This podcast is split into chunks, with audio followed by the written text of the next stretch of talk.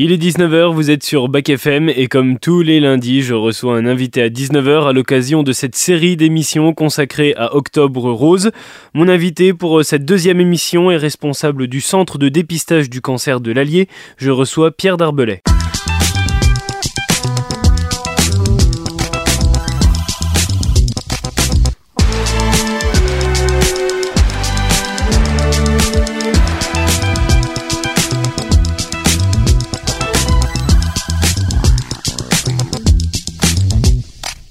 Bonjour Pierre Darbelay. Bonjour. Vous êtes responsable du centre de dépistage des cancers de l'Allier. Vous êtes mon deuxième invité à l'occasion de cette série d'émissions en lien avec Octobre Rose. Pourquoi Octobre Rose, c'est important? Alors, Octobre Rose, c'est le mois qui est consacré, on va dire, à la communication autour du dépistage organisé du cancer du sein. C'est le mois privilégié pour euh, parler dans la presse, parler autour de soi, c'est l'organisation des marches, enfin voilà, de, faire parler euh, du dépistage organisé du cancer du sein et de l'intérêt de, ce dépistage. Il y a beaucoup de choses qui se font dans l'Allier pour Octobre Rose, justement, des événements qui se mettent en place. Alors, dans l'Allier comme dans la Nièvre, euh, on va retrouver un certain nombre de marches organisées par des, par des collectifs et des associations. Et cette année, c'est assez exceptionnel dans le département de l'Allier. On a mis en place le dépistage en mobilité grâce à un camion euh, équipé comme un cabinet de radiologie. Euh, on a fait ça la main mobile bourbonnaise. C'est la première fois que ça se fait euh, bah, dans le département. donc c'est un camion qui sillonne 15 communes de département sur 20 jours, 15 communes du département sur 20 jours. à l'occasion donc du mois d'octobre, on va au plus près des dames qui sont éloignées du système de santé et, des cabinets de radiologie. C'est une façon de, de communiquer sur le dépistage du sein pour concerner aussi les personnes qui vivent dans, dans des régions qui sont beaucoup plus rurales c'est effectivement euh, d'abord pour proposer le dépistage, mais c'est aussi, vous le dites très bien, une façon de communiquer pour rappeler l'intérêt euh, du dépistage euh, à toutes ces femmes qui, qui, ont renoncé ou qui, pour, pour tout un tas de raisons, n'adhèrent pas au dispositif. Alors c'est le cas dans, dans l'Allier, mais ça pourrait être le cas aussi dans la Nièvre, parce qu'il y a un constat que certaines personnes euh, s'éloignent de, euh, de cet aspect-là dans des, dans des régions plus rurales. On pourrait penser au Morvan, notamment dans la Nièvre. Ah mais absolument, enfin, les deux départements sont tout à fait transposables sur ce sujet-là. La Nièvre est coupée en deux, euh, avec la partie effectivement le long de, de l'autoroute et de la Loire, où on a une participation, une adhésion qui va être meilleure que celle du Morvan. Donc ce type de dispositif dans la Nièvre serait tout à fait adapté. C'est ce qui engrange le fait que dans ces régions-là, certaines femmes euh, sont dépistées plus tard et voire des fois trop tard même. Absolument. Euh, on constate effectivement euh, ben, la détection de cancer avancée dans les zones les plus éloignées, les plus rurales, où la précarité est plus grande. Aujourd'hui, voilà, on rencontre des femmes, et c'est la réalité, qui sont obligées de rationner leur plein d'essence parce que le plein d'essence ça coûte cher et qu'elles peuvent eh pas faire les 50 km qui les séparent mm. Euh, de Nevers, par exemple, pour aller passer l'acte. Hein. Ça passe vraiment au second, si c'est pas au troisième plan, la prévention. Hein. Et justement, le, dépistage le plus tôt possible, c'est le premier pas, peut-être même le plus important vers une guérison? Effectivement, on a la chance en France de disposer de ce système-là, qui est pris en charge à 100% par l'assurance maladie. Euh, voilà la phrase dépister tôt, un cancer est guéri dans 9 cas sur 10. Parce que dépister tôt, on va pouvoir traiter plus facilement avec des traitements moins invasifs, moins lourds, moins mutilants et les guérisons et les chances de survie de guérison sont bien bien plus importantes qu'effectivement si on découvre un cancer trop tardivement. Et c'est important aussi d'évoquer euh, ce chiffre qui est 9 sur 10 cas qui sont guéris, hein, c'est important. Oui, c'est ça, 9 sur 10, 90% aujourd'hui, euh, le cancer du sein euh, est devenu un cancer qui se soigne bien quand et comment faire le dépistage, les démarches qu'il faut faire, parce que pour certaines personnes, ça peut paraître assez flou, ça peut paraître même parfois complexe, alors que peut-être pas forcément. Comment on fait pour se faire dépister? Alors, le dépistage organisé euh, du cancer du sein s'adresse aux femmes euh, dont l'âge est compris entre 50 et 74 ans. Ces mmh. femmes-là n'ont rien à faire, aucune démarche.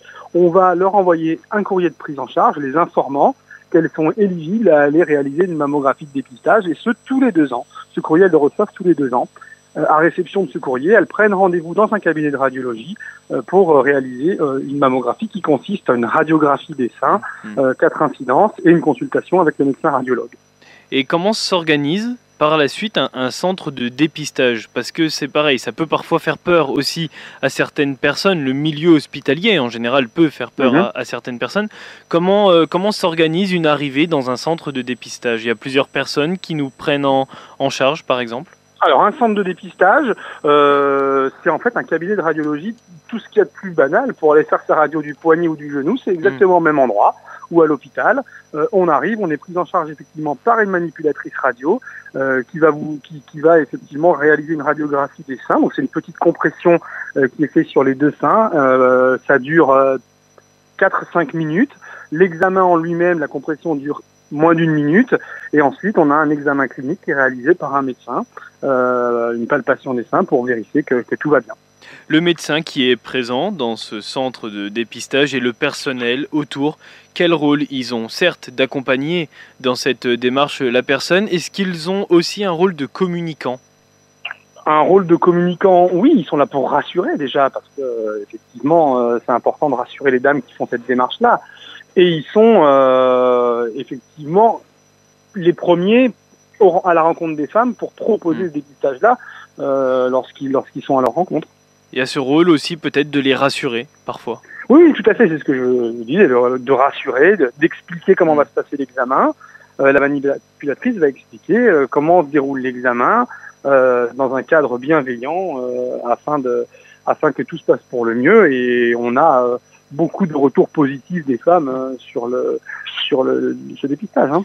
Octobre Rose communique sur beaucoup d'aspects, que ce soit aussi sur le plan sportif, sur le plan télévisuel, médiatique euh, en, en général.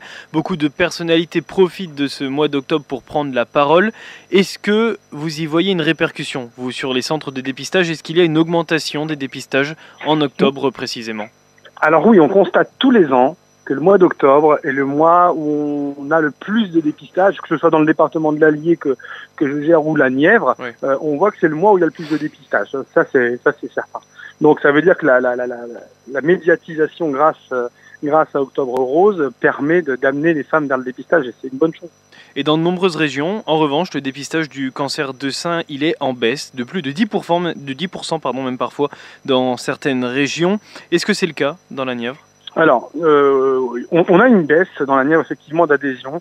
Euh, on va être à à peine un peu plus d'une femme sur deux qui, qui participe, environ 53-54%, ce qui est la moyenne nationale à peu près. Hein, c'est un tout petit peu supérieur à la moyenne nationale.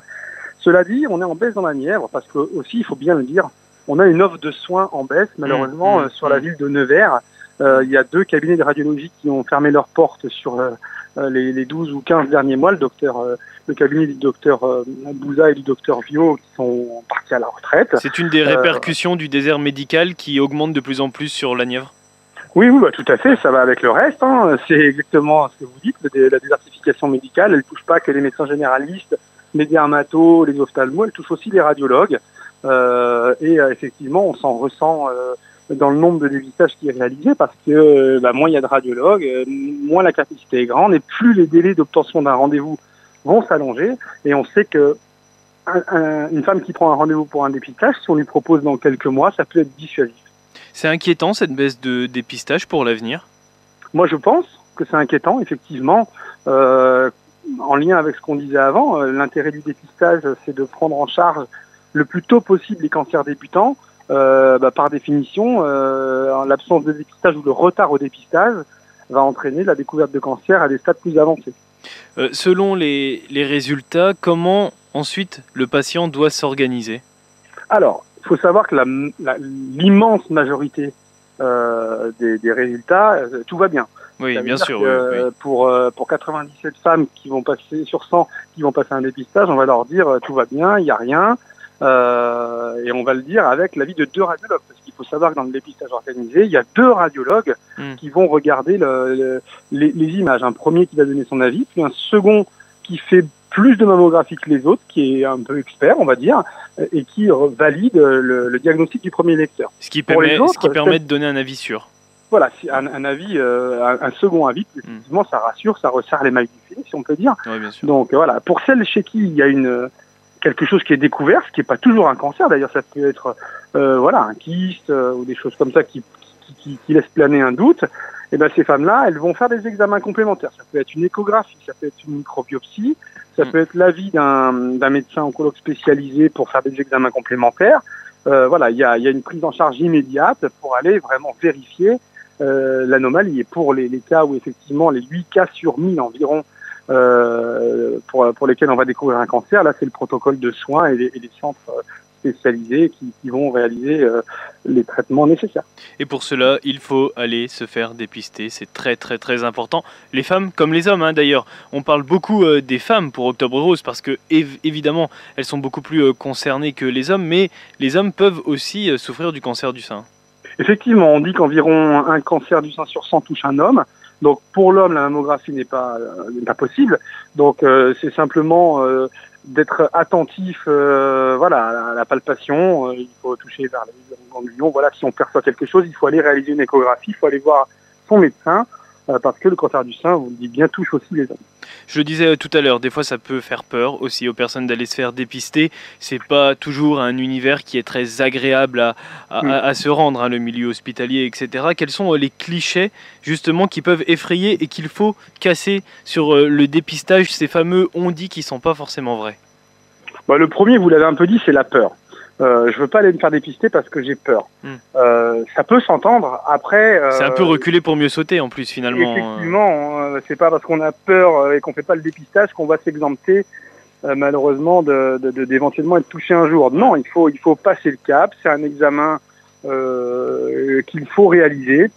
Donc la, la, peur la peur est naturelle, mais il faut passer passer au-delà. Et le, deuxième qui me vient, c'est qu'effectivement, c'est un examen qui est compliqué, qui dure longtemps, qui est pénible.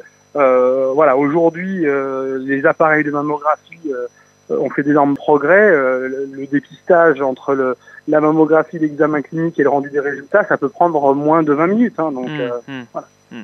La communication, justement, c'est donc le, c'est le plus important. Euh, est-ce que des personnels se déplacent dans les communes ou des organismes pour parler de dépistage? C'est le cas dans l'Allier. Est-ce que c'est amené à, se faire peut-être dans la Nièvre? On aimerait, on aimerait. Il s'avère que c'est une logistique très lourde à mettre en œuvre, mais euh, le département de la Nièvre euh, pourrait tout à fait légitimement candidater à ce type d'opération, comme on l'a dit, hein, par, par, rapport à la ruralité. Euh, il est clair qu'il y aurait un vrai intérêt à mener un dépistage vers les femmes. Mmh, mmh. Ça, c'est, ça serait, ça serait, ça serait super. Euh, après, on a un très bon relais dans la Nièvre avec des associations locales euh, bah, qui communiquent et qui essayent de faire adhérer les femmes, de les rassurer justement. Donc, euh, au cours de marche ou d'autres types d'opérations, euh, on a un relais, un tissu associatif dans la Nièvre assez actif sur le, sur le sujet de la communication. Et c'est le cas euh, notamment avec euh, Foutu Cancer 58. On aura l'occasion euh, d'en reparler sur Bac FM tous les lundis à, à 19h. Merci beaucoup Pierre Darbelay. Merci d'avoir répondu à mes questions à l'occasion donc de cette série d'émissions pour Octobre Rose. Merci beaucoup. Merci à vous. Voilà Bac FM, le retour du son pop rock revient tout de suite. Je vous souhaite une bonne soirée. On se retrouve demain avec mes invités et les infos de la mi-journée à 13h. À demain.